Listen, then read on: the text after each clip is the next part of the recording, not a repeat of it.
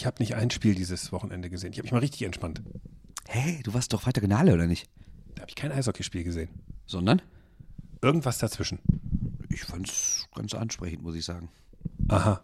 Was ist? Äh, oh, Tor, Tor, Tor. Tor. Ja, Schweddings Saison ist gestartet. So.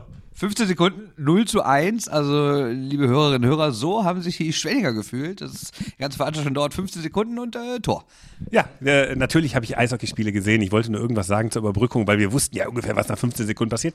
Mal gucken, was im Laufe der Sendung noch so passiert. Wir durchleben für euch Schwenningens Saisonstart in dieser Ausgabe und noch viel mehr, aber ich glaube, ich fange jetzt einfach mal an. Mach das. Shorthanded News. Der Eishockey-Podcast. Hallo, Shorthanded News, Ausgabe äh, 95. Muss ich dich nach einer Trikotnummer fragen, ohne dass ich einen blöden Gag krieg? Ähm, Matt Duchesne, ich glaube, die größte Vereinslegende der Ottawa Senators hat die 95 gehabt. Mhm, mhm. Sag es doch einfach. Willst du über Fußball sprechen, oder? Ich, ich dachte von dir ist Fortuna. Ja, ja, ja, hat nicht ein DEG-Spieler mal die 95 gehabt, weil er Fortuna-Fan war?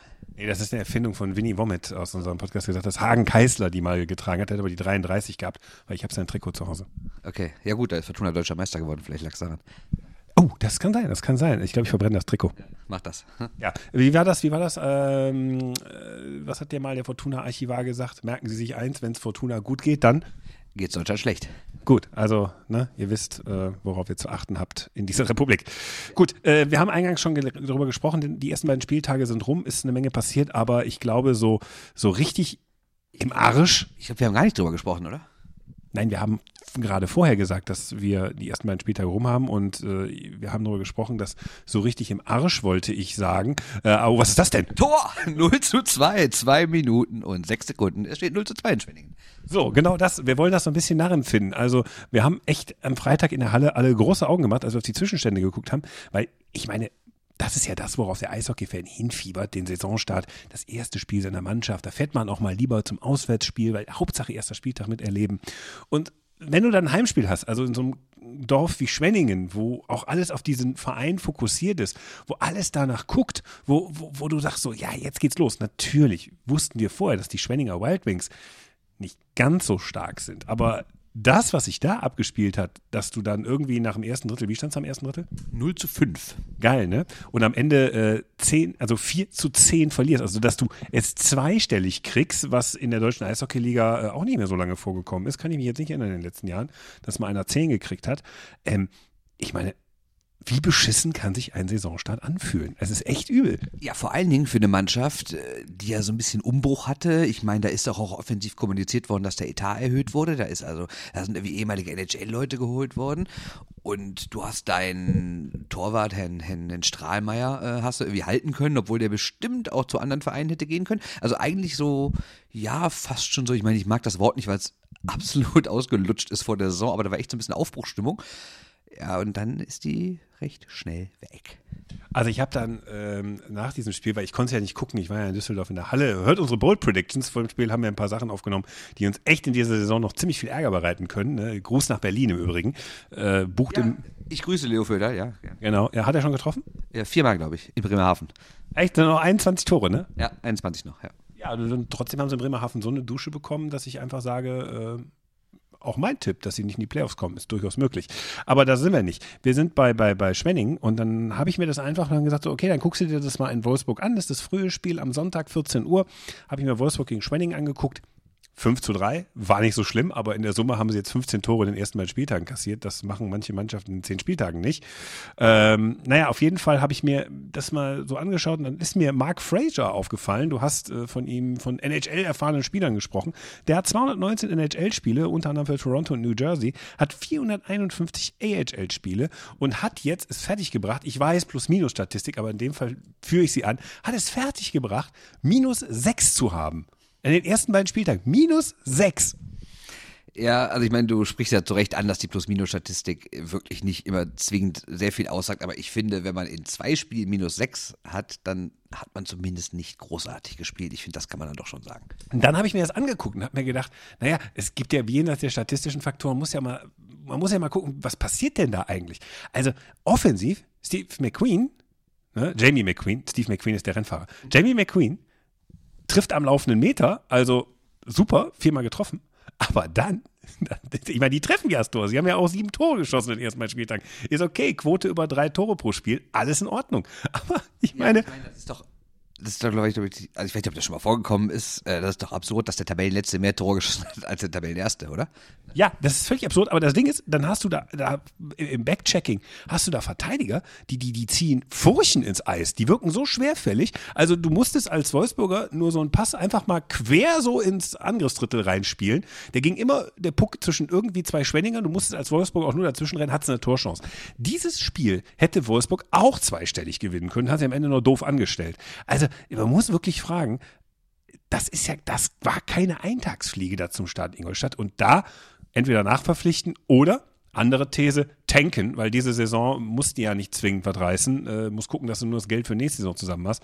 Wenn du nämlich eh unten drin stehst, droht mal schnell der Abstieg. Also jetzt bleiben wir mal alle auf dem Teppich, ne? Es sind zwei Spiele gespielt, die waren zugegeben katastrophal. Ich meine. Ach, katastrophal ist echt nett. Also das ist wirklich, also ehrlich gesagt, ich will jetzt, wir könnten ja jetzt sagen, Bremerhaven ganz toll. Will ich gar nicht sagen, weil Bremerhaven hat doing Bremerhaven things. Das ist okay.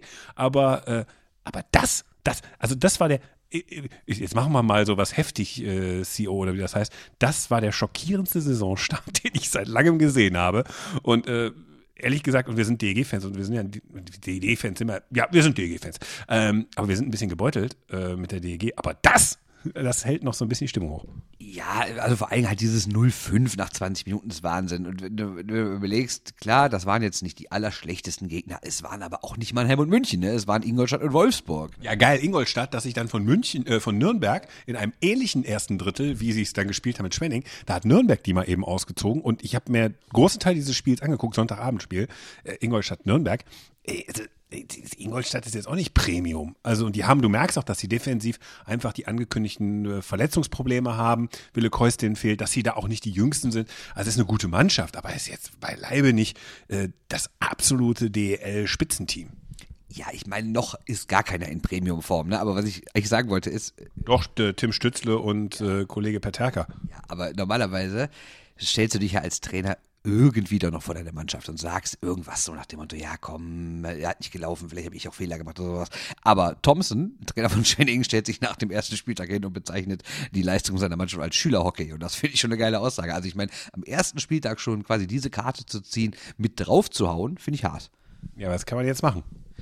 Ja, ich würde jetzt trotzdem auf Teppich bleiben. Jetzt einfach wahrscheinlich, die hatten wahrscheinlich heute frei am Montag und dann wird ab Dienstag irgendwie mal drei Strafrunden und ab Mittwoch wird wieder vernünftig trainiert und dann, dann, ich bin wir ehrlich, gewinnen die am Freitag, ist es völlig egal, wie die gespielt haben, weil, guck, die DEG kassiert vier Tore und hat auch null Punkte. Und du kannst ja sagen, die haben 0-1 und 2-3 verloren, ganz knapp, da wäre mehr drin gewesen, ist ein bisschen mehr Glück und bla bla. Aber hier ist ja scheißegal, ob du zweimal eine Klatsche kriegst oder irgendwie knapp verlierst, ne? Null Punkte ist null Punkte. Ja, gut, ähm null Punkte, null Punkte, aber es kommt immer darauf an, wie man spielt. Und ich finde, das sind Schwenninger. Also das hat wirklich, das hat mich wirklich äh, richtig heftig getroffen. Lass mal ein bisschen auf Bremerhaven gucken. Die stehen nämlich jetzt ganz oben. Gar kein Gegentor. 6 zu 0. Ach so, bei Schwenning noch eine Wette. Ähm, wird Dustin Strahlmeier ein DL-Spiel beenden oder wird er immer irgendwie zum, zum, zweiten Drittel vom Eis geholt? Ja, auf was nicht, weil ich habe ja schon tausendmal gesagt, jemand, der aus Gelsenkirchen kommt und Dustin halt, der hat einen Platz in meinem Herzen und äh, es ist einfach traurig für den gelaufen. Aber ich verstehe eh nicht so ganz, warum der da geblieben ist. Er hat zwar schon mehrmals gesagt, warum, dass es ihm halt so, sich so wohl fühlt und alles toll ist, aber ganz verstehe ich es trotzdem nicht. Vielleicht wechselt er am Ende der Saison nach München, wo er dann Danny Ausdünwirken äh, beerbt. weiß man nicht, weiß man nicht. Was man nicht alles weiß. Ähm, wir haben jetzt. Tor, äh, Tor, Tor, Tor, 9 Minuten 07, es steht 0 zu 3. Also wenn ihr äh, Schwenning-Fans seid, könnt ihr genau diese Dramaturgie äh, nachempfinden. Ihr könnt ja schon mitstoppen, wann wir hier wieder dran sind. Äh, das macht Bremerhaven ganz kurz gucken. Ähm, Freitagabend 1-0 bei der DEG gewonnen. Fand ich das Spiel nicht gut und fand Bremerhaven auch nicht geil. Eine effizientere Mannschaft, die besser nach vorne gespielt hätte und äh, die ja auch ihrem Namen gerecht gewesen wäre, wie sie auf dem Papier da steht, hätte wahrscheinlich gegen Bremerhaven gewonnen. Berlin 5-0, ja, war sehr effizient. Äh, was mir bei Bremerhaven halt nur aufgefallen ist, ja klar, eine Mannschaft, wo man immer sagt, die sind im Umbruch, die haben jetzt Nearing abgegeben an die DEG, ähm, aber sie haben immer noch äh, Jan Obers, sie haben immer noch Sängerli, Ross Mauerman ist wieder dabei. Eigentlich wenig überraschend, dass die gute Ergebnisse einfahren. Dass sie jetzt so gut ausfallen, okay. Aber es ist eine gefestigte Mannschaft, gefestigter als manch einer denkt, mit viel weniger Umbruch als manch einer denkt und das merkt man jetzt. Ja, und vor allen Dingen merkt man halt, dass die dass die einfach nur komplett das machen, was der Trainer von denen will. Ne? Und das ist ja, das hört sich immer so klischeemäßig an, aber es gibt nur mal Teams, die machen es nicht. Und wenn man die gesehen hat, das, das, das war ja fast schon Playoff-Eishockey, was die in Düsseldorf gespielt haben. Na klar kann man sagen, die haben nicht schön gespielt, die haben sich meistens eigentlich mehr oder weniger hinten reingestellt, kompakt vorm Tor gestanden, irgendwie die DG immer nach außen gedrängt und die DG hat auch extrem Ideen, fast schon hilflos gespielt, möchte ich sagen. Trotzdem, auch gegen Berlin, die jetzt nicht mit wenig Selbstvertrauen da angereist sind, nach dem Sieg über Wolfsburg am Freitag, ähm, ja, spielen die einfach komplett an die Wand. Und was man mal bitte nicht vergessen darf, Bremerhaven hat gegen zwei Teams, die beide den Anspruch haben, unter die Top 6 zu kommen. Teilweise vielleicht intern sogar Top 4, zumindest die Berliner. Also Berlin habe ich jetzt nicht den Anspruch, dass sie in die Top 6 kommen. Berlin selber aber hatte. Ne? Du, äh, natürlich, wenn man das Line-Up anguckt, mir hat noch mal jemand aus ihrem Jahrbuch übrigens geschickt, die Funktionsträger der Berliner. Äh, Suche ich mal raus, während du jetzt weiterredest über die Berliner. Das, das, das muss man auch mal erwähnen. Aber machen wir weiter. Nee, ich rede ja über die Bremerhavener. Und ich wollte eigentlich sagen, ich habe extra nochmal nachgeguckt, weil ich mir dachte, ich glaube, die Bremerhavener, weil ich habe das Bremerhaven-Spiel natürlich in Düsseldorf komplett gesehen und in Berlin die ersten beiden Drittel, gegen Berlin die ersten beiden Drittel. Und da habe ich mir gedacht, ja, Moment mal, kann es sein, dass die so gut wie nichts wirklich zugelassen haben? Und dann habe ich geguckt und die haben am kompletten Wochenende 15 Schüsse aus dem Slot zugelassen. Am kompletten Wochenende. Das sind irgendwie keine Ahnung, noch nicht mal zwei pro Drittel. Also die haben so stark defensiv gestanden. Das ist einfach Wahnsinn. Ich meine, na klar muss man jetzt sagen, die werden nicht so weiterspielen. Die haben einen absolut absurden äh, PDO-Wert von 114, also Fangquote plus Schussquote und ne, alles über 100 gilt, der ist ein kleiner Indikator für Glück und 114 ist das größte Glück dieser Erde wahrscheinlich, aber ähm, trotzdem muss man sagen, die haben jetzt da nicht unverdient oder irgendwie glücklich gewonnen, sondern die haben einfach extrem geil verteidigt, hatten einen guten Torwart und haben halt vorne ihre Dinger gemacht, ne? Ja, alles gut. Ne? Also kann man nicht sagen, außer vielleicht haben auch die Trikots abgeschreckt, weil ich, ich, ich frage mich immer, wie man es jedes Jahr schafft, aus dem hässlichsten Trikot der deutschen Eishockey-Liga, und es geht da nicht nur um Comic Sans im Logo, es noch hässlicher zu machen. Ich habe die ganze Zeit gedacht, guck mal, sie haben jetzt das Kapitänslogo in Blau da noch irgendwie eingearbeitet. Nein, sie haben jetzt einen Sponsor, jeder Spieler auf der Seite, in einem so, so Himmelblau mit einem weißen C drauf, wo ich dann denke, in, in diesen weinroten Trikots und dann sowieso sämtliche Farben da drauf gepanscht und das fällt jetzt auf. Also wie kann man, das ist auch, das ist auch als, als Stilmittel und als Methode nicht mehr geil. Ehrlich gesagt, entschlackt mal euer Trikot. Es ist wirklich nicht mehr mehr die Ausgeburt der Provinzialität, sondern es ist wirklich, wirklich richtig schlimm. Ja, mit dem C habe ich auch gedacht. Ich habe so erstmal gedacht, oh, der Oberst ist jetzt Captain. Ich, ich habe den Moore gesehen, da habe ich ja gar kein Störgefühl gehabt, als mir das aufgefallen ja, ist. Mit dem Oberst habe ich auch so gesagt, ja, okay, wundert mich jetzt, aber okay, ist halt vielleicht der talentierteste Spieler im Kader. Dann kriegt der halt das C. Und dann denke ich, der nächste, hey, der hat auch ein C. Das ist ein anderer. Der auch. Der auch. Ja, Captain's Dinner. Ja, wie kann man denn eine Werbung auf ein Eishockey-Trikot machen, was aussieht wie ein C? Also völlig kurios. Ja, jetzt noch ein A einkaufen. Ähm, ja, vielleicht haben sie es gemacht, äh, genau damit wir Spackos drüber reden. Ja, das hässlichste Trikot nicht nur der DL, sondern der westlichen Welt, ähm, das zum ersten Mal präsentiert wurde im Stadion mit dem schlechtesten Catering der westlichen Welt. Ist nicht mehr ganz, ganz so schlimm im ISS-Dom. Das möchte ich an dieser Stelle übrigens mal so ein bisschen revidieren oder ähm, relativieren. Aber es ist immer noch scheiße. Das vielleicht an all die Leute in Düsseldorf, die fragen, wie war eigentlich Catering? So, jetzt hier, äh, Geschäftsstelle Eisbären Berlin, habe ich ja versprochen. Guck dir das mal an.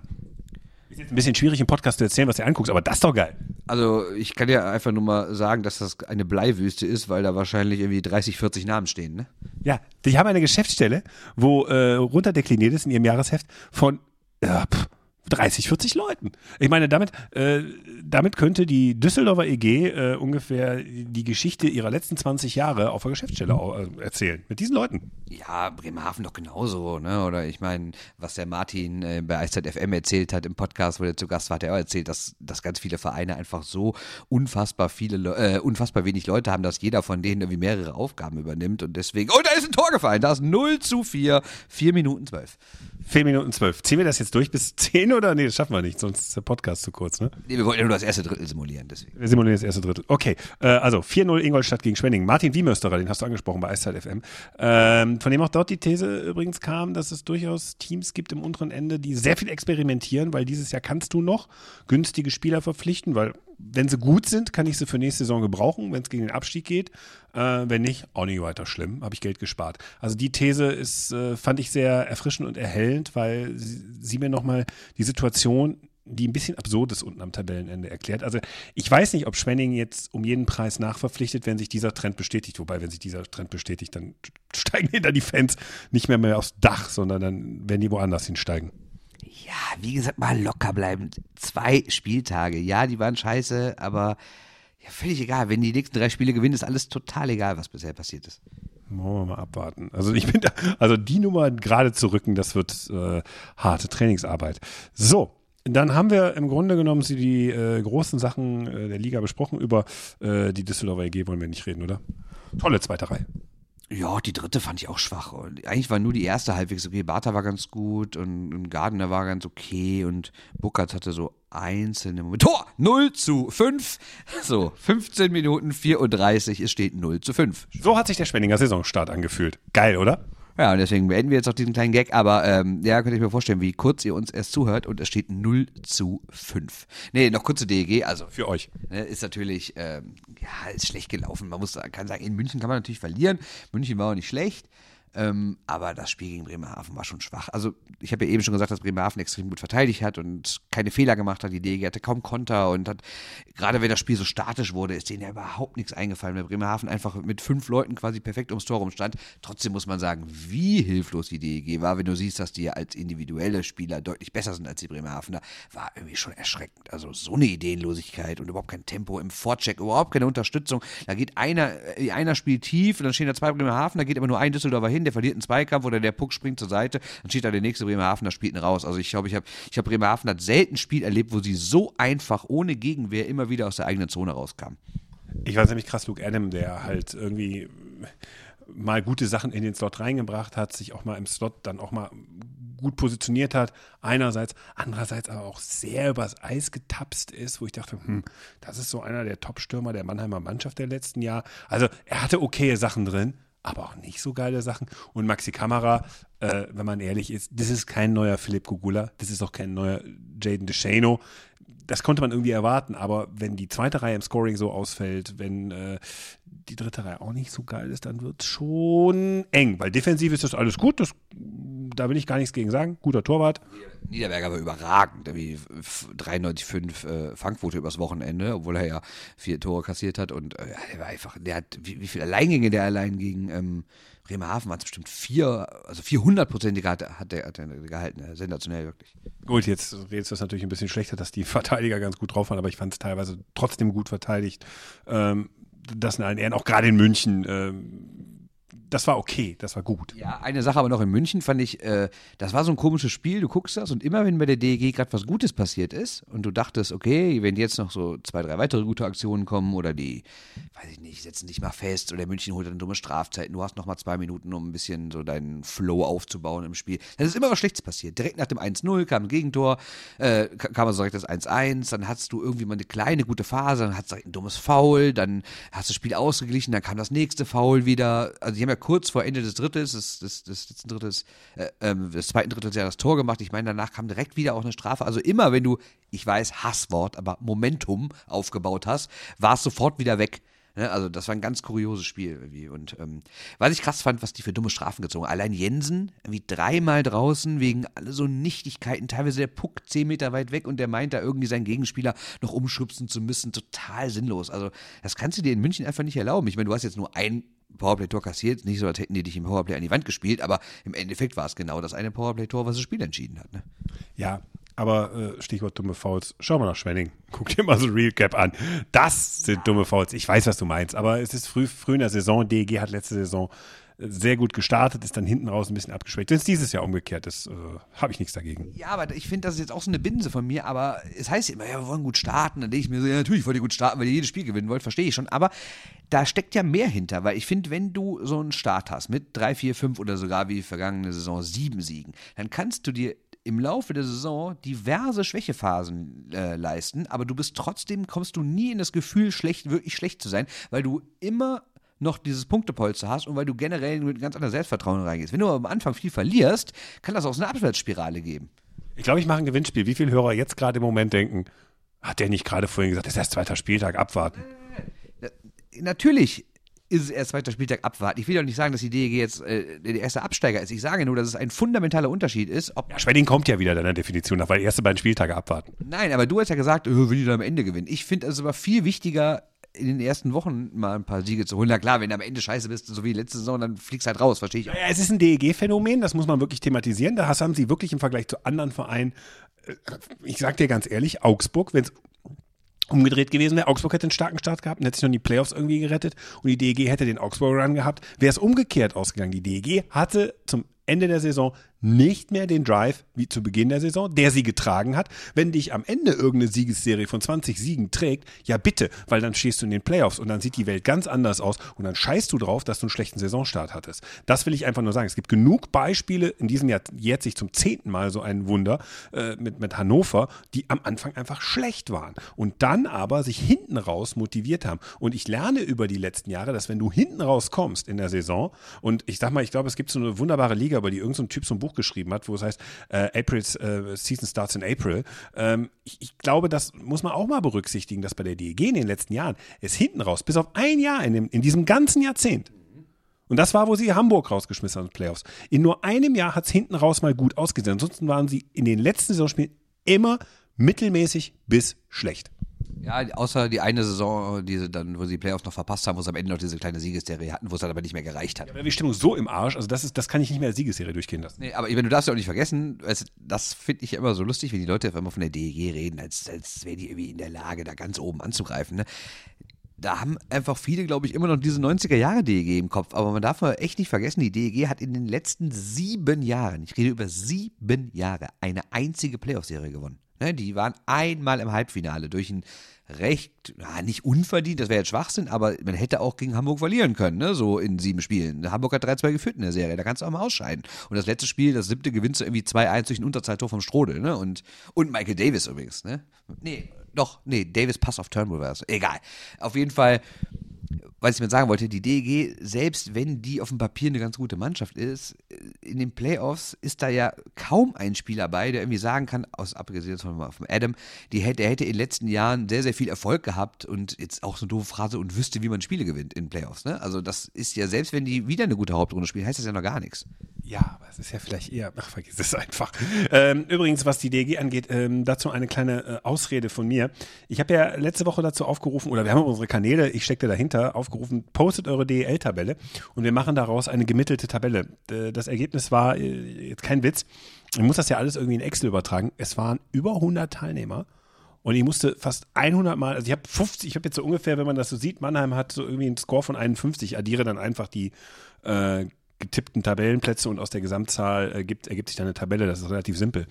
Äh, ich bin so bei 50 äh, und habe dann geguckt, es ist noch nicht mal annähernd an die Hälfte. Und ich, ich resigniere, weil, aber ich habe aber auch ein Bild und da kommen wir nämlich genau dazu. Klar, Mannheim, München, oben, Köln wird auch relativ klar getippt. Düsseldorf hat sich so auf Platz 4 irgendwie in, in dem, was ihr getippt habt, so eine eigene Nische also ist ja auch die Wahrnehmung dann irgendwo bei einem Master Mensch äh, geschaffen.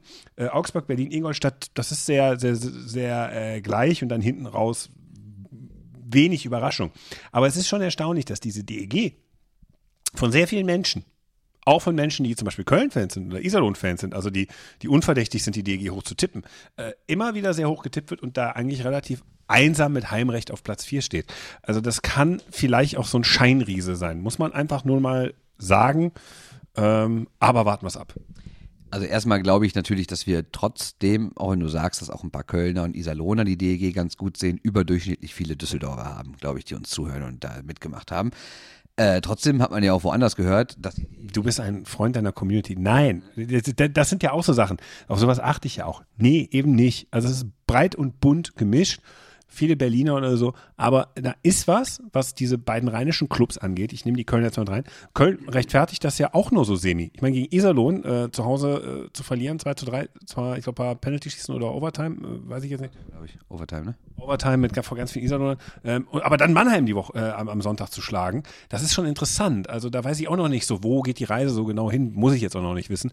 Aber Fakt ist, diese beiden rheinischen Clubs, weil da glaube ich auch wenig im Sommer war an Aufregung, trotz der Umbrüche, die man gemacht hat, Köln auf der Trainerposition, DEG bei den Spielern, hatte ich so den Eindruck so, ja, dass, dass, dass diese Stabilität, die die Vereine ausstrahlen, die macht den Reiz aus, aber auf dem Papier noch nicht so ganz. Also auf dem, auf dem Eis noch nicht ganz Also ich finde, die Kölner haben schon echt gut gespielt, ne? Also gerade in Mannheim muss man schon sagen. Aber ich meine, aber klar, man hat das ja überall gelesen, dass Köln und Düsseldorf dieses Jahr wieder oben angreifen können. Ne?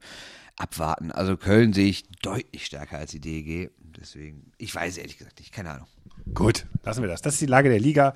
Ähm, wie gesagt, ich bin eingeknickt von den ganzen Tabellen. Könnt ihr alles nachschlagen bei uns in den äh, Threads, äh, Kommentarspalten und so weiter. Ganz spannende Sachen teilweise dabei. Kommen wir zu dem, was ich glaube, in deinem neuen Twitter-Account wird das Herzchen nur so, ja, sie werden nur so fliegen. Ähm, herzlich willkommen, neue Jugendspieler, die Bernd Spickerath erfreuen. Tim Stützle, surprise, surprise, erster Schuss, erstes Tor, erstes Saisontor Mannheim. Und ähm, der nette Herr äh, Peterka, zwei Tore gegen die DEG, 17 Jahre alt, hat in der tschechischen U19-Liga für Red Bull Salzburg so ziemlich alles in Grund und Boden geschossen letzte Saison. Und äh, es deutet sich an, dass äh, er das auch in der DL machen wird. Und jetzt die große Frage. Äh, viele sagen, ja, diese U23-Regel und auch die jungen Spieler haben wir doch nicht genug von. Also das sieht doch jetzt hier, also, hallo, das sind ja nur die Spitze des Eisbergs, aber das ist deutsche Eishockey, da, da kann man ja fast schon Powerplay 22 rausmachen. Also ich glaube nicht, dass jetzt Schützle und Peterka wirklich was mit der U23-Regel zu tun haben. Die sind einfach so über dem Durchschnitt für ihr Alter und nicht nur für ihr Alter. Ich meine, die sind ja auch so dermaßen gut, dass sie einfach spielen müssen. Ich meine, Stützle, siehst ja, der spielt ja nicht umsonst erste Reihe direkt, sondern äh, und Peterka hat jetzt auch Überzahl gespielt, das Tor gegen die DEG, das 2-1 war ein Überzahltor. Also das sind ja jetzt keine Leute, die irgendwie da reingeschubst werden, weil irgendwie die Kaderplätze aufgefüllt werden und dann haben die jetzt mal Glück, dass sie zufällig im richtigen Moment am richtigen Ort standen, sondern das sind einfach überragende Talente. Ich meine, wenn man sich mal anguckt, was die in den letzten Jahren so gerissen haben, auch in der Jugend, die haben ja, die haben ja durchschnittlich mehr als zwei Scorerpunkte pro Spiel gemacht. Du hast Peterka ja gerade angesprochen, der in der tschechischen U19-Liga bester Spieler war. Der hat in 48 Spielen ach, äh, 45 Tore und 49 Vorlagen. Und die tschechische Liga ist jetzt nicht die allerschlechteste, ist vielleicht nicht die beste der Welt, aber ist jetzt ganz okay auf jeden Fall. Und so ein Stützle hat da war der, ich meine, der hat ja irgendwie schon mit, mit 16 oder noch früher schon in der, in der DNL gespielt und hat in 54 Spielen 120 Scorerpunkte gemacht. Also das ist ja Wahnsinn. Und irgendwie so ein Pavel Gross. Ähnlich als Yannick Beichler für uns vor, wann war das? Anderthalb Jahren ungefähr, einem Jahr, wann auch immer, hat er doch mal die, die, so einen Artikel für unseren Blog geschrieben, äh, die, die größten Millennials oder sowas, oder die besten Millennials des deutschen Eishockeys. Habe ich vergessen, auswendig zu lernen. Und da hat äh, Schützle ja schon total abgefeiert. Damals war Schützle irgendwie gerade 15 oder gerade 16 geworden oder sowas. Und da hat er schon gesagt, das ist so ein Übertalent, der kann schießen, der kann passen, der ist schnell, der hat ein Auge, der kann einfach alles. Und äh, also er hat auch damals geschrieben, dass es natürlich schwierig ist, sowas langfristig vorherzusagen, aber der ist seitdem nicht unbedingt schlechter geworden. Ne?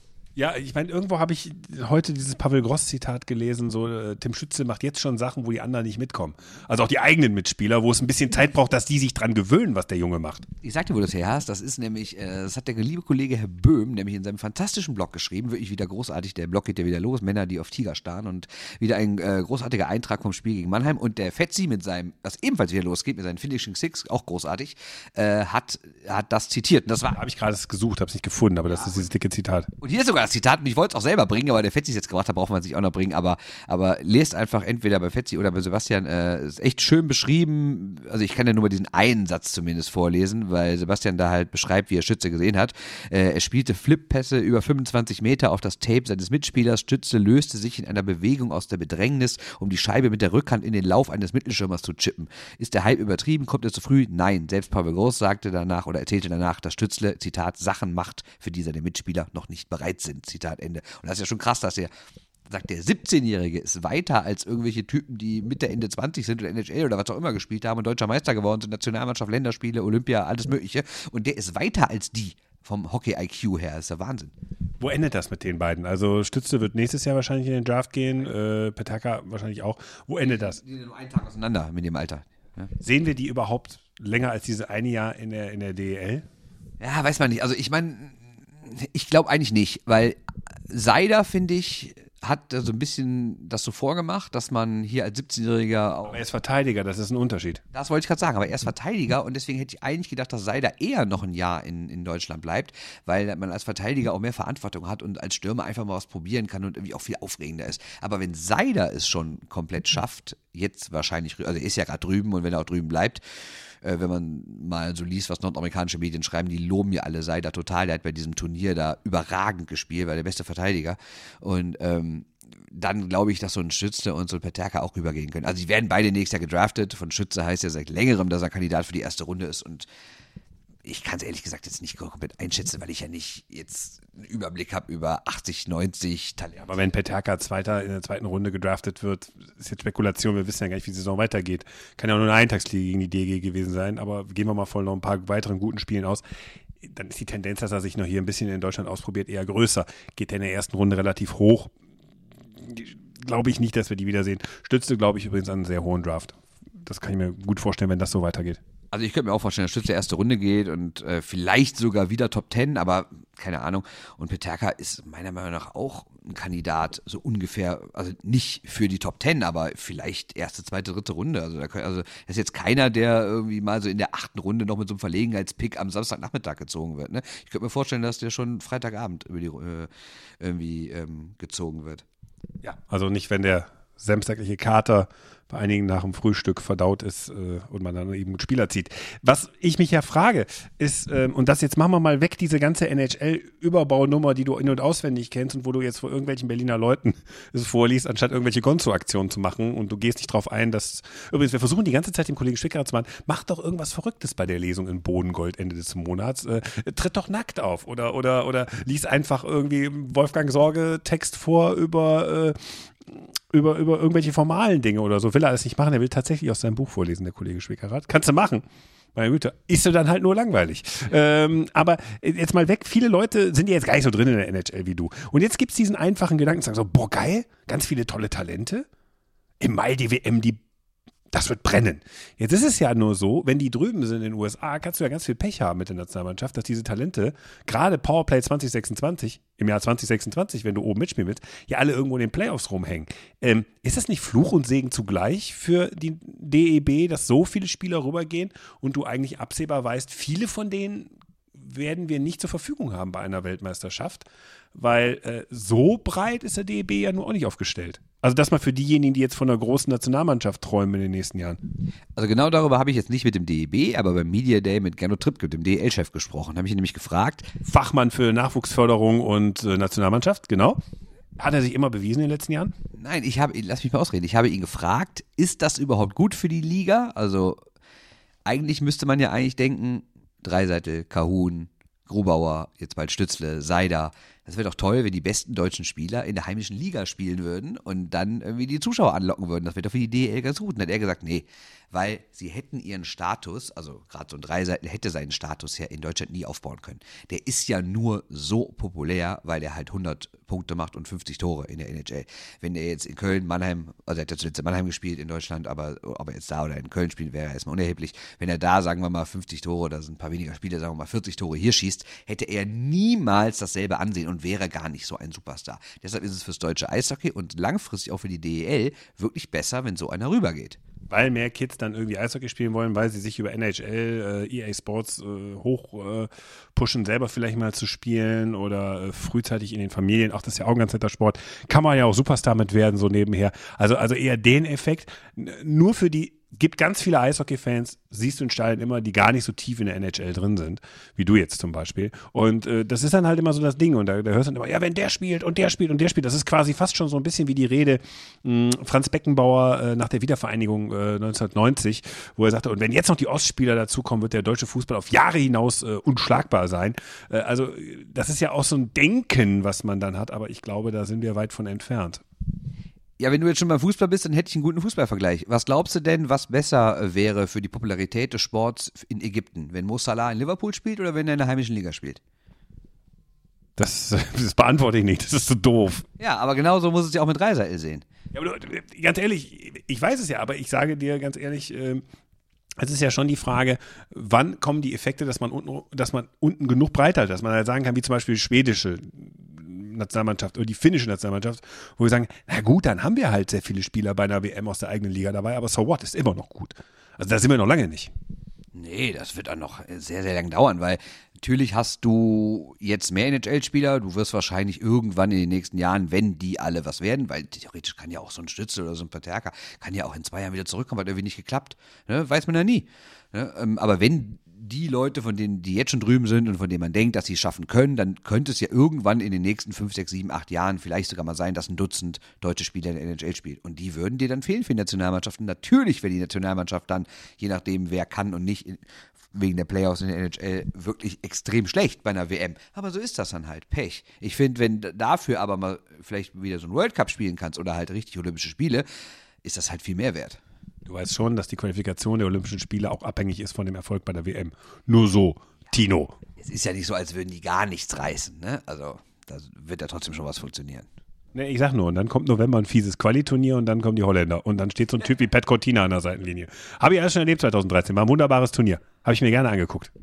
Mal eine ganz andere Sache zu diesen, zu diesen jungen Leuten. Ich frage mich halt, ist das, oder anders ausgedrückt, meine These ist es, dass diese jungen Leute, dass es viel weniger mit der U23-Regel zu tun hat, weil, wie gesagt, das, solche sind, das sind solche Talente, dass egal wie alt die sind, ähm, als viel mit den Regeländerungen in den letzten Jahren. Weil würde es immer noch dieses, ich sag's mal ganz platt, Assi-Eishockey geben aus den 70ern, 80ern, wo die Leute umgehauen werden, wenn die nur blöd gucken, könnten sich meiner Meinung nach so kleinere, schmächtigere Typen überhaupt nicht durchsetzen. Und nur wegen der Regeländerung, weil Eishockey technischer ist, schneller geworden ist, aufregender geworden ist und weil das irgendwie alles, ja, weil halt mehr gepfiffen wird und mehr pro Stürmer auch Regel geändert wurden. Nur deswegen meiner Meinung nach können sich so junge Leute überhaupt heute schon durchsetzen. Nee, würde ich so nicht sagen. Also die U23-Regel hat damit überhaupt nichts zu tun, weil wenn die U23-Regel damit was zu tun hätte, würde Tim Stützle wahrscheinlich irgendwie beim anderen Club spielen können und sich dort super entwickeln können, weil es halt viele U23-Spieler gibt, die gut sind. Und bei Herrn Paterka, der würde jetzt wahrscheinlich auch irgendwo anders spielen können, ähm, ohne dass es weiter schlimm wäre. Aber sie spielen bei den Branchengrößten, also sprich Tim Stützle bei Mannheim, Paterka spielt bei äh, München. Da weiß er doch, die haben sich die Besten mal kurz pff, mit Daumen drauf gesichert und Geld äh, und dann fallt's ab. Also mir fällt jetzt kein anderer U23-Spieler ein, der nur eine ähnliche Güteklasse kommt in der DL. Insofern hat es damit überhaupt nichts zu tun. Der zweite Punkt, den finde ich ganz viel interessanter, aber antworte erstmal auf den ersten. Nö, das, das ist ja total auffällig. Du hast jetzt im ersten Wochenende hast du vier U18-Spieler gehabt. Wo spielen die? Mannheim, München, Berlin, Köln. Also ne, die vier Teams, die die meiste Kohle haben, die deswegen die beste Jugendarbeit haben, und äh, deshalb können die sich auch so Leute holen. Ich meine, wenn man ehrlich, Stützle kommt auch nicht aus Mannheim, der ist Krefelder. Ne? Der ist vor zweieinhalb Jahren, war das glaube ich, ist der darüber gegangen, weil die Mannheimer. Ja, manche, wenn die U23-Regel gut wäre, hätte er sich ja in Krefeld entwickeln können. Das machst du. Im Profifußball machst du das. Da bleibst du bei deinem Verein, weil du sagst, ist Bundesliga, hat, ein gutes, hat einen guten Standard. Da kann ich mal ein Jahr Bundesliga zocken. Das geht. Ja, wobei da auch schon viele Spieler schon so mit 15 wechseln, ne, zu anderen Vereinen. Aber es ist natürlich trotzdem interessant, dass mittlerweile immer mehr junge Spieler sagen, die bleiben halt hier und, oder nee, das falsch ausgedrückt, weil ich glaube, die totale Zahl ist, ist nicht zurückgegangen, aber dass so Top-Talente wie so ein Seider, wie so ein Schütze, wie so ein Paterka, dass sie eben nicht rübergehen und sagen, wir wollen irgendwie die letzten zwei Jahre oder das Jahr bis zum Draft wollen wir irgendwie OHL spielen oder irgendeine andere Juniorenliga, sondern dass die sagen, nee, wir sind erst 17, aber wir spielen schon gegen Erwachsene, weil uns das halt weiterbringt. Und das hast du ja nicht nur mit, mit diesen drei äh, Spielern, die, die in Deutschland groß geworden sind, sondern ich meine, guck dir mal so in den, in, in den vergangenen Jahren an, wer das auch gemacht hat. Capo Caco ist in Finnland geblieben. Elias Pettersson ist in Schweden geblieben. Austin Matthews ist sogar aus Amerika in die Schweiz gegangen, um da als 17-Jähriger schon gegen Erwachsene spielen zu können. Und das finde ich ist so eine Entwicklung, dass die echt sagen, wir brauchen nicht zwingend irgendwie in Nordamerika in der Juniorenliga zu spielen. Wir können uns in den europäischen Ligen mit gegen Erwachsene genauso gut, wenn nicht sogar besser entwickeln spricht jetzt einerseits für deine zweite These, dass man sagt, die Qualität in den Ligen und das Spiel hat sich verbessert, ist nicht mehr so ein Gun-Scheiß für Rentner, die sich irgendwo auslaufen wollen. Aber ich habe dafür ein fieses Rainer Brüderle-Zitat, dem alten, der alten, äh, dem alten Klaus Hille der FDP, äh, dem ehemaligen, ähm, 2013 erfolgreich aus dem Bundestag ausgeschieden, äh, abgewählt, rausgewählt. Der hat mal gesagt, aber das ist kein so doofer Spruch. Qualität kann man aufhalten, aber man kann sie nicht verhindern. Das heißt, ja, mag sein, dass in einer Liga der DL der 90 90er Jahre äh, diese Spieler es vielleicht schwerer gehabt hätten zu Beginn, weil es einfach körperlicher gewesen wäre. Aber mit der Dauer, wie du es beschrieben hast, wie Kollege Böhm, ich will das jetzt nicht mal aufgreifen, wer solche Flippässe spielt, wer so ein Auge hat, wer auch so eine gewisse Geschwindigkeit hat, wer einen dreimal in die Bande laufen lässt, weil man schneller ist. Ich glaube, sie hätten sich durchgesetzt. Natürlich kommt das Spiel ihnen jetzt entgegen, aber insgesamt sind alle Eishockeyspielern, allen aktuellen Eishockeyspielern, kommt es entgegen, dass das Spiel heute schneller ist, weniger körperlich, sonst hätten wir einfach nur noch viel mehr Goons. Und ich sag mal so, guck dir Schwenning an und du weißt, was dir passiert, wenn du mit zu viel Körperlichkeit und zu viel äh, zu langsam unterwegs bist. Ja, sehe ich anders. Ich glaube, dass, dass es nicht allen entgegenkommt, sondern es, also klar, allen, die, die, die wir jetzt so sehen. Qualität kann man nicht verhindern. Weil die sich halt durchgesetzt haben, aber du hast natürlich andererseits auch Spieler, die einfach auf der Strecke geblieben sind oder die vielleicht heute noch so als Drittreihenverteidiger gelten, die sich hinten hinstellen und nicht ernst genommen werden und vielleicht vor 15 Jahren wäre genau der Spielertyp noch dein erste Reihe Verteidiger geworden. Und weiß nicht, stell dir doch mal vor, so ein Stützle müsste wie in den 70ern spielen, wo du nur auf die Fresse kriegst, wo nur gehakt wird und gehalten. Du wirst, du wirst, ey, ich meine, guck dir mal so alte Videos an. Hast du mal dir ein NHL-Video aus den 70ern angeguckt? Ey, die halten die fast fest, da wird nur gehakt und geklammert und umgewämst. Ja, eher in den 70ern hättest du nicht NHL spielen müssen, hättest du jeder dasselbe Geld verdient. Darum geht es doch gar nicht, war trotzdem die beste Liga. Es geht doch darum. Ja, aber unabhängig davon, das ist ja auch nochmal ein Punkt, ja, warum, warum gehst du? Ja, aber wie viele 17-Jährige haben denn bitte in der, in der Bundesliga damals so großartig gespielt? Absolute Ausnahmetalente mal, ganz. Walter Köberle, sage ich jetzt mal nur bei der DEG, das war jetzt auch kein, kein Monsterspieler vom körperlichen. Aber damals, das ist ja trotzdem. Peter Hemer. Ja, ja, gut, der war ja auch nicht ganz so schlecht, ne? Ja, aber guck mal, da am Peter Hemer siehst du ja, der würde heute die DL nicht mal mit dem Arsch angucken. Selbst wenn er hier rüber geflüchtet wäre, würde der sich sofort in das nächste Boot setzen und rüber schwimmen nach äh, in die USA. Also ich sage, äh, natürlich, gar keine Frage, das wäre heute ein NHL-Superstar. Aber ich sage trotzdem, hätte es die Regeländerung nicht gegeben, könnten Leute, die kleiner, dünner, natürlich noch nicht ausgewachsen sind, aber dafür technisch stark sind und schnell sind, könnten sich nicht so entfalten, wie sie es heute können. Also war das Eishockey der 80er Jahre ein Unrechtsstaat. Können wir das festhalten? Ja, was heißt Unrechtsstaat? Also es war eigentlich das, wie, wie auch so Weltpolitik funktioniert. Die dicksten Arme gewinnen, ne? Ja, also ein Unrechtsstaat, ein, ein totalitäres System. Können wir das bitte festhalten? Ja, das können wir eigentlich so fest. Ja, genau. Das ist immer so das Schönste. So ist man mit Linken hier in Westdeutschland umgegangen, äh, Anfang der 2010er Jahre. Man wollte eine Distanzierung vom DDR-Regime. Dann haben die Leute gesagt, ich bin aber doch erst 1988 geboren. Ihr habt damit gar nichts an der Mütze. Nein, doch, du bist, du bist Regime. So, so wurde unter Linken mit der Linkspartei umgegangen. Äh, wenn wir schon bei der FDP sind und im tiefpolitischen, möchte ich diesen Exkurs noch wagen. Warum werde ich politischer? Hm, warum wohl? Weiß ich nicht, weil wir auf die Zielgerade dieses Podcasts einbiegen und wir nochmal ein bisschen rein abwärts gehen, oder? Korrekt. Und zwar ähm, wollen wir darüber reden, was machst du eigentlich, wenn du 3-1 führst äh, und du jeden Punkt brauchst? Was machst du dann auf jeden Fall nicht? Zweimal hintereinander. Im besten Fall spielst du unentschieden und verkackst in der Verlängerung. Ja. Wenn ihr das zweimal hintereinander, ähm, gut, man muss sagen, wir sind bei den Krefeld Pinguinen ähm, am Freitagabend gegen Straubing nach 3-1-Führung noch in der Verlängerung verloren. Also äh, nicht in regulärer Spielzeit, aber trotzdem noch verloren. Ah, das gleiche Spiel passierte dann zu Hause gegen Augsburg. Gegen Augsburg fiel der Ausgleich etwas früher, also in der 52., in der 53. Minute in Straubing. Fast kurz vor dem Ende. Tja, schade. Sehr ärgerlich, muss man sagen. So, ähm, ist für Krefeld ärgerlich, sind aber zwei Punkte, zwei Punkte mehr als die DEG. Also alle Krefeld-Fans, bevor ihr jetzt vor dem Radio sitzt oder vor euren Empfängern oder was ihr auch immer, worüber ihr diesen Podcast hört und sagt, pro Arroganz. Ja, ja, ja, DEG hat zwei Punkte weniger. Es geht um eine ganz andere Geschichte. Ähm, es geht darum, wer sind die Gesellschafter der Krefeld-Pinguine? Sag doch erstmal, dass es vergangene Woche in der Westdeutschen Zeitung in Krefeld ein Interview gab mit Herrn. Da ist sein Ego jetzt groß genug, ne? der Mann von der Westdeutschen Zeitung. Also ich habe es nicht geführt, das haben die Kollegen in Krefeld geführt, deshalb hat das mit meinem Ego nichts zu tun, aber ich fand trotzdem, es war ein interessantes Interview, was erstens an den Fragestellern lag, die gute Fragen gestellt haben, aber man muss auch sagen, es gab auch gute Antworten. Die Leute von Krefelder Seite, nämlich Herr Roos, der Geschäftsführer, und Herr Schulz, der, ja, wie kann man sagen, Mäzen, Gesellschafter, Millionär, der da Geld reinpumpt. Ne? Also diese beiden Leute, quasi die entscheidenden Personen der Krefeld-Pinguine, haben auch sehr offen geantwortet und sich keine Frage verbeten, wie es so schön heißt. Und jetzt kannst du ja ein bisschen was über den Inhalt erzählen. Ja, und da ging es natürlich um Mikhail Ponomarev, den ehemaligen Geldgeber der Düsseldorfer EG, der nach erfolgreicher sportlicher Zeit ein finanzielles Desaster hinterlassen hat. Äh, das ganze Spielchen jetzt nochmal so ein bisschen erprobt beim KfC Oerding, wo es relativ still um ihn geworden ist, wo Scharen von Menschen in ein 50.000 Mann Stadion äh, pilgern, insofern man 2000 Mann als Scharen von Menschen beschreiben kann, der also im KfC Uerdingen gerade, äh, wo er Präsident ist, gerade auch sehr viel Geld verbrennt, äh, sehr viele Arbeitsgerichtsprozesse hatte in der letzten Zeit. Ich glaube, über 30 Stück für Leute. Also nicht er persönlich, sondern, sondern der Verein. Ne? Ja, als Verein. Er ist Präsident. Das ist ja was anderes als, der, als Gesellschafter. Und äh, der vor anderthalb Jahren bei den Krefeld Pinguinen, als die in der Not waren, weil Wolfgang Schulz, der Gesellschafter, gesagt hat, ich kann bald nicht mehr, das ist mir alles zu teuer. Ich bin in Panik auf der Suche nach einem, einem anderen Geldgeber. Nicht nur können, sondern er ist jetzt auch in einem Alter, wo er gesagt hat, er hat das jetzt so lange gemacht und er möchte, glaube ich, einfach die letzten. Ja, der, der hat ja schon seine Firma verkauft, ich habe an Warren Buffett oder so, ne? Und ähm, wollte jetzt irgendwie auch, glaube ich, generell so ein bisschen kürzer treten und ich habe einfach so mm, sich mit seinem Geld ein schönes Leben machen. Ja, und während im Hintergrund tausend Menschen standen und mit den Armen gewunken haben, so mach's nicht, mach's nicht, mach's nicht, hat er sich mit Mikhail Ponomarev damals, äh, so wie die Lyrik äh, der äh, journalistischen Gerüchte immer mal wieder mir zu Ohren kommt, zum Abendessen getroffen und dann haben die beiden verhackstückt, äh, Michael steigt doch ein mit fast 50 Prozent, also mit einer sehr großen Prozentzahl.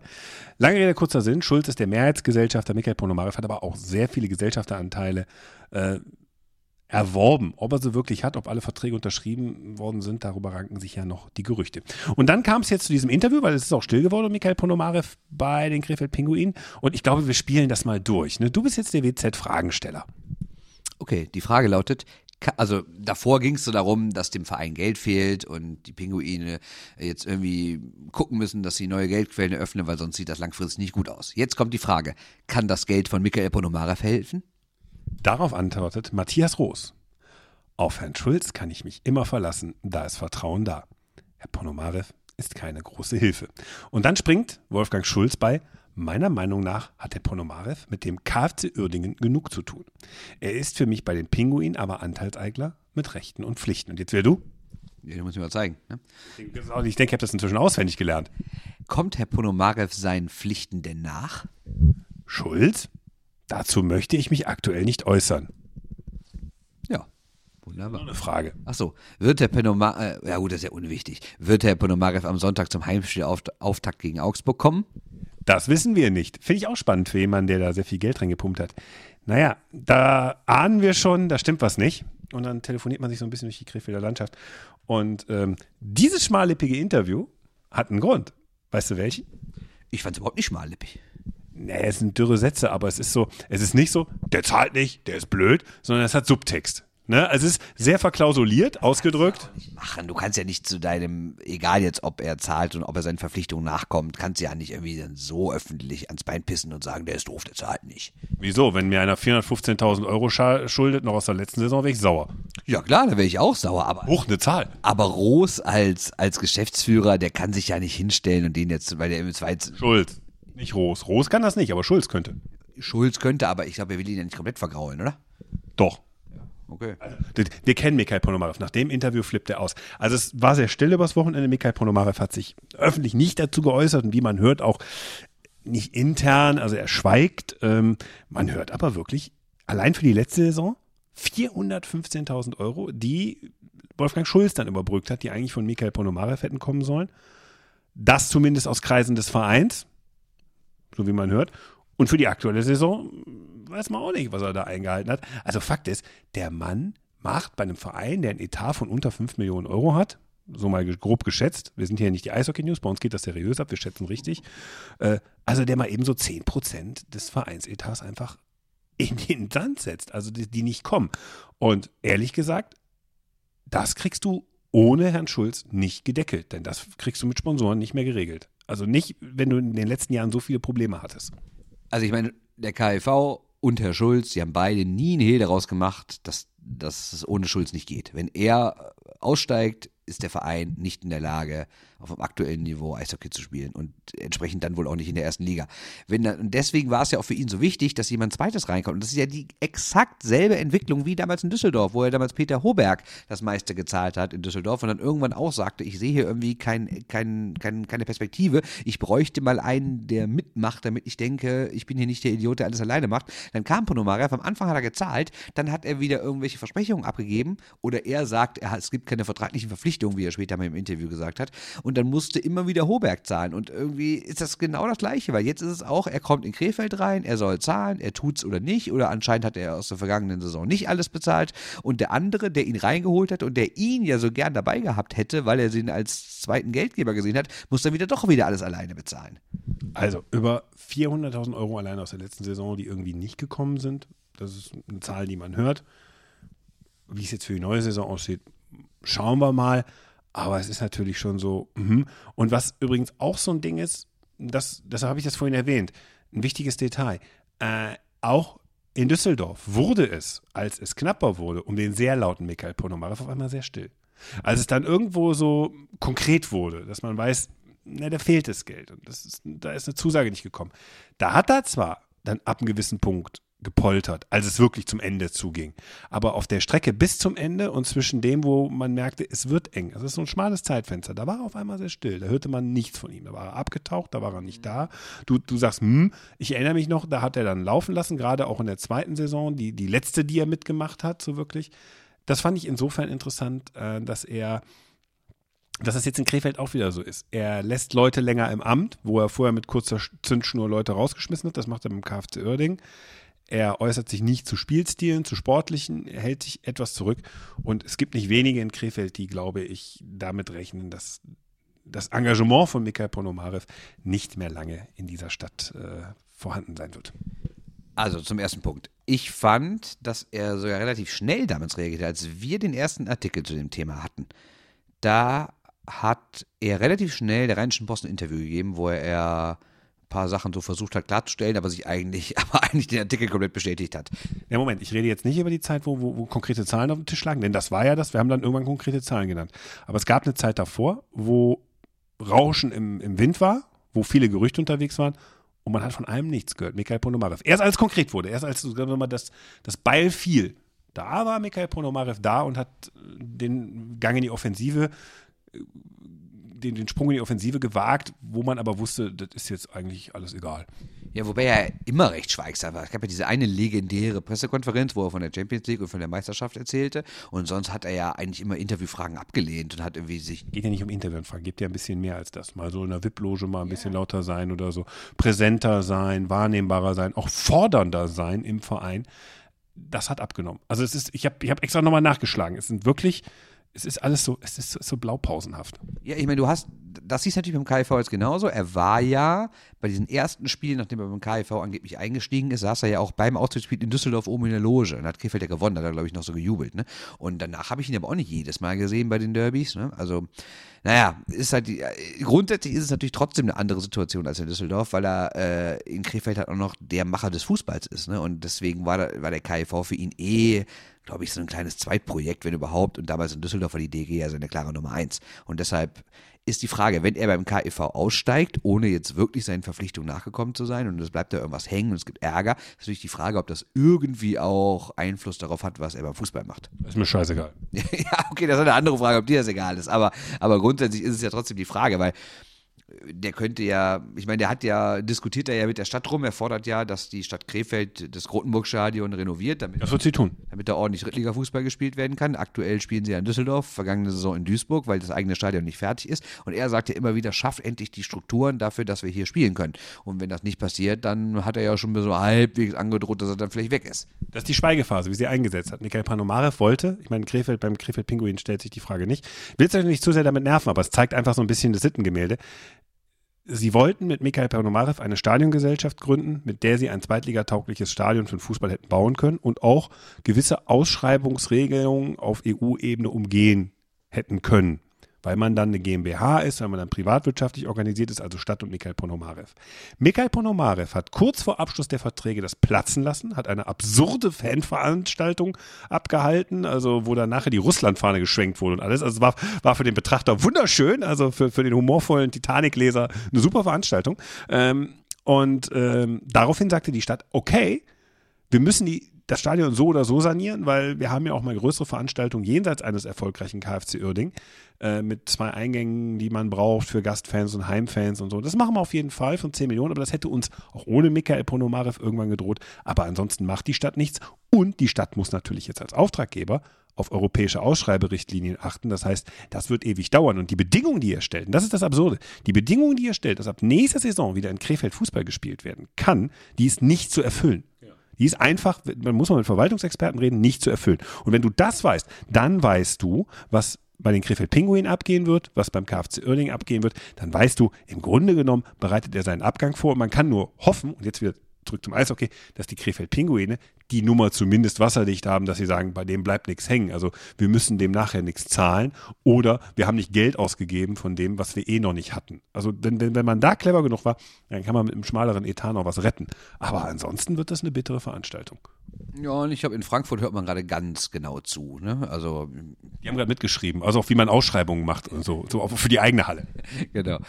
Ihr Verwaltungsfach-Podcast Shorthand News. genau. Also ich glaube auch, dass ich glaube nicht, dass irgendwie Herr Ponomarev noch was Positives für, für den KIV leisten wird. Ich glaube, er wird entweder geräuschlos ausscheiden oder es wird nochmal einen großen Knall geben, aber das, was sich ja manche damals, weil die von, de, von, von den Erfolgen der Fußballer, die ja unter Ponomarev durchaus Erfolg hatten, von der fünften in die dritte Liga aufgestiegen, ähm, die davon geblendet waren und dachten, dasselbe passiert jetzt hier beim Eishockey, das passiert nicht. Also der KIV wird keine Freude an Herrn Ponomarev haben vielleicht an seinem Team, was gut zusammengestellt ist, was gut gescoutet ist und vielleicht absehbar mal ein bisschen besser unterwegs wird. Wir haben uns, witzig, wir haben uns ein bisschen lustig darüber gemacht, dass die 3-1-Siege äh, auf äh, nicht, nicht über die Zeit bringen, also 3-1-Vorsprünge nicht über die Zeit bringen, aber gegen wen? Gegen die hochgehandelten Augsburger und gegen äh, nicht ebenso wenig äh, hochgehandelte Straubinger, die äh, wirklich so ein bisschen bestätigen, dass sie könnten das Überraschungsteam der Liga werden. Ja, also ich habe ehrlich gesagt nicht so den engsten Draht nach Straubing, weil ich, weil ich die selten sehe, aber wenn man Herrn äh, Doch, ich, ich bestelle mir dann mal meine Aluhüte. Aber wenn man, aber wenn man Herrn, aber wenn man Herrn Fetzer zuhört und seine Sachen liest, der schwärmt ja auch vom Stil, dass da so schön offensives Eishockey gespielt wird und so und so irgendwie druckvoll und also das muss man sich häufiger gut angucken können und ja. Statt, die, statt diese Currywurst-Nummer von Kai in den Bold Predictions zu klauen, dass jemand an der Currywurst im ISS-Dom sterben wird, hättest du ja vielleicht die Bold Prediction machen können, dass er in der Akolazzi keine Sperre wegen äh, Check gegen den Kopf äh, haben wird. Ja, ich habe überlegt, ob es lustig ist zu sagen, er kriegt keine oder er kriegt zehn und dann habe ich gedacht, irgendwie ist beides nicht lustig und habe ich es nicht gemacht. Und dann hast du einen Gag von einem Freund geklaut. Genau, weil der Gag besser war und wenn der Gag von dem anderen besser ist, dann glaube ich ihn einfach, wenn er ihn selbst nicht bringt. Ja, gut. Kai hatte einen harten Vormittag. Also nicht beruflich oder so, sondern einfach äh, die Vorbereitung auf das Spiel war sehr intensiv. Kann ich mir vorstellen. So, reicht jetzt. Reicht jetzt? Okay, was äh, diesmal sagst du äh, ab, äh, was, wo, wo man uns alles folgen muss.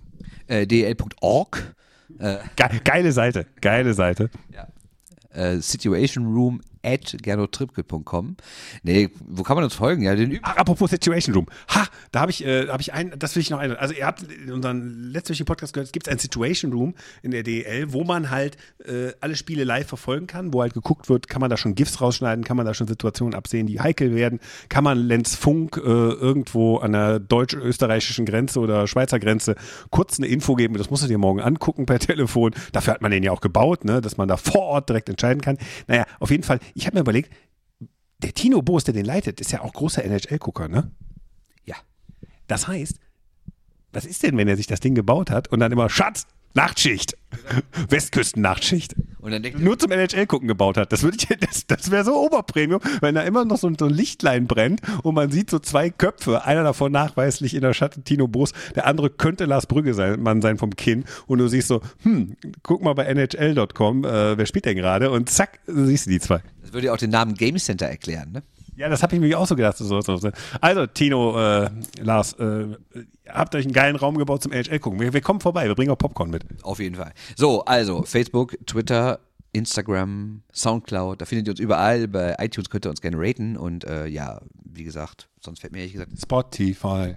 Spotify, ja, habe ich, hab ich ehrlich gesagt nicht. Ja, aber das haben, ah, das haben wir, weil du wieder mit deinem iPhone unterwegs bist, du, äh, du goldbehangener Buchautor. Nee, ich habe einfach kein Spotify. Ja, sollst du aber haben. Das ist, das ist, muss man, muss man haben, müsst ihr dort hören. Gut, dann würde ich sagen, äh, das war sie, die erste Folge äh, Nummer 95 äh, in dieser Saison. Auf geht's in der Saison. In der nächsten Woche werdet ihr dann hören, warum die DG trotz vier Startniederlagen äh, super gut in Form ist, warum Schwenningen äh, einfach den Turnaround geschafft hat, weil äh, nur vier Gegentore an einem Wochenende im Schnitt sind auch okay. Äh, und äh, ja, und dann hört ihr neues Liebesgeschichten von Bernd Spickerath an Tim Stützle. Ja, so weit würde ich jetzt nicht gehen. Ja, ich, wenn ich sehe, wie ihr am Ende der Saison mit Moritz Seiler drauf fahrt, ich, ich, ich, mir ahnt Böses. Möglich. Alles. So, willst du, willst du noch irgendwas sagen zum Schluss? Nein. Gut, dann hol jetzt das Buch raus und lies mir was vor. Ich möchte jetzt schlafen. Tschö. Tschö.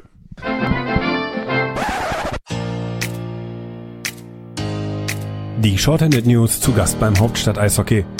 Im Bodengold in Kreuzberg, eine meiner Lieblingskneipen, da bin ich ja relativ oft unterwegs. Zwei Podcasts, vier Typen, eine Bühne, ein Buch. Und dann machen wir es auch direkt vor Publikum. Zumindest ist das so der grobe Plan. Die erste Live-Show deutscher Eishockey-Podcasts. Bernd wird ein bisschen was aus seinem Buch vorlesen. Wie heißt das nochmal, Bernd? Die stärkste Liga der Welt, Eishockey in der NHL. Seid dabei. Der Eintritt an dem Abend ist frei, kommt rum, trinkt gerne was. Einfach einen schönen, netten NHL-Abend. Berlin, 28.09.2019 im Kreuzberger Bodengold. Hauptstadt Eishockey vs. Shorthanded News. Besser als jede Kettwurst.